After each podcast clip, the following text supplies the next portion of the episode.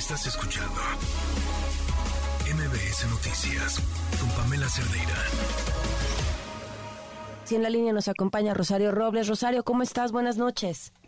Muy buenas noches, Pamela. Me da mucho gusto saludarte, estar contigo en este día tan especial, ¿Cómo te tan sientes? emotivo. Pues con- imagínate con emociones, con el nudo aquí en la garganta, con pues la esta sensación de que por fin se hizo justicia, de que esta lucha de más de tres años por fin dio frutos y la tranquilidad de haber sido siempre coherente, congruente, de haberme presentado, de haber dicho aquí estoy, yo no huí, yo no me fui, a mí no me trajeron, yo me presenté, me encarcelaron injustamente y bueno, hoy por fin un juez en acatamiento, un amparo, esto hay que decirlo, eh, de- sobresee el caso y en, en consecuencia eh, declara que hay una absolución eh, en cuanto al procedimiento de carácter penal. Ahora, la Fiscalía tiene todavía recursos y anunció que irá por ellos. ¿Te preocupa? Pues no, porque mira, es, es un recurso natural. Si el fallo hubiera sido al revés, pues nosotros también estaríamos impugnando. Eh, no me preocupa, ¿por qué? Porque nosotros ya tuvimos el aval del Tribunal de Alzada, que es el del amparo. Ellos fueron los que nos dieron la razón. Entonces, pues va a llegar a ellos la impugnación de la, de la Fiscalía y en consecuencia pues van a ratificar el punto de vista que ya sostuvieron.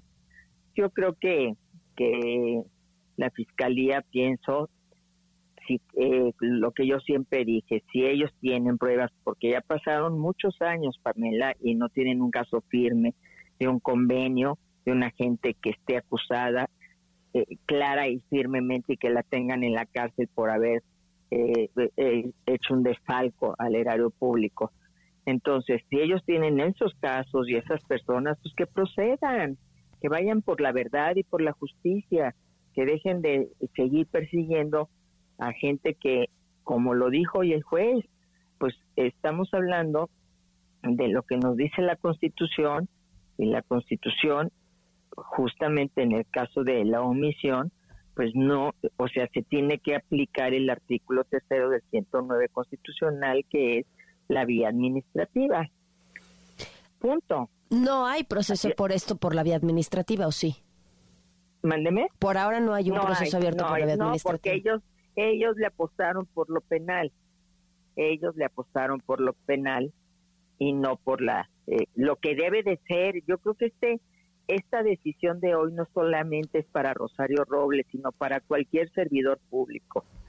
Tú primero, si, si, si no me estás acusando de enriquecimiento ilícito o de que tengo un patrimonio indebido, producto de que de repente tenía nada más una casa y ahora ya tengo 28 en seis años de estar en el gobierno, si no me estás acusando de eso, sino que me estás acusando de una omisión, de una falla administrativa, primero vámonos a lo administrativo y si de ahí se deriva una conducta penal, pues entonces sí, pero no antes, es decir, a mí me metieron a la cárcel antes ni siquiera de, de poderme encontrar una culpabilidad, ni siquiera, y tú sabes, soy yo creo que la persona más investigada en este país, no me encontraron nada que no fuera producto de mi trabajo, mi casa de siempre, mis cuentas congeladas, y, y fue toda la fuerza del Estado contra mí, y sin embargo pude resistir precisamente porque yo lo único que he hecho es trabajar por mi país y nunca me he aprovechado de esta circunstancia, Pamela, ni mi familia, ni mi hija, ni yo, y eso es lo que me dio fuerza para resistir y para no doblarme. ¿Quién te regresa estos tres digo, años? nadie. Pero mm, mm, hay amigos, y yo coincido, y amigas, y lo hemos platicado también, que pues, dicen, no los perdiste, también ganaste, gané, obviamente perdí eh, mi libertad, perdí muchas cosas, pero gané en muchos otros sentidos, ¿no? Gané en, vivir la injusticia en carne propia, en la- eh, tener una nueva, una causa más en esta lucha que he dado por las mujeres en nuestro país y aprovecho tu espacio para mandarles a decir a quienes nos estén oyendo ahí en Santa Marta o en cualquier cárcel que seguiré luchando por ellas, por muchas mujeres inocentes que están injustamente privadas de su libertad. Creo que seguimos teniendo una enorme deuda con la justicia en México y que debe de ser uno de los grandes temas de la agenda nacional. Yo estoy muy, muy eh, convencida de que con esta nueva presidenta en la Corte, la ministra Norma Piña, con esta nueva visión y con el compromiso de mucha gente, la decisión de la Corte Interamericana con relación al arraigo y a la revisión de la prisión preventiva oficiosa, pues todos son elementos que apuntan a que México tiene que avanzar hacia una verdadera justicia y yo quiero participar y contribuir en ello. Entonces, pues no perdí, gané esta nueva causa, mi querida Pamela. ¿Desde dónde quieres participar y contribuir, Rosario? Pues desde las plataformas en las que por el momento estoy, que tú sabes, pues eh, eh, por mi propia condición, solamente he estado ahorita en, como analista, opinando en medios de comunicación, escribiendo. Ustedes me han dado en Opinión 51 pues, la oportunidad también de de repente escribir y, dar algunos puntos de vista, eh, no solo de mi situación, sino también aspectos del carácter nacional. Y poco a poco, pues me iré reinsertando en la vida política, porque pues eso es lo que yo sé hacer, eso es lo que a mí me gusta hacer yo soy una política, yo tengo muchos años atrás de lucha, yo he dado muchas batallas, esta ha sido una más, y al final de cuentas, a pesar de lo difícil, lo complicado, pues hoy tuvimos una victoria. ¿Dónde quisieras estar en la próxima elección? ¿Dónde te refieres geográficamente? ¿A, qué, ¿A qué le estás tirando o a qué te gustaría tirarle políticamente? No, pues todavía no, no.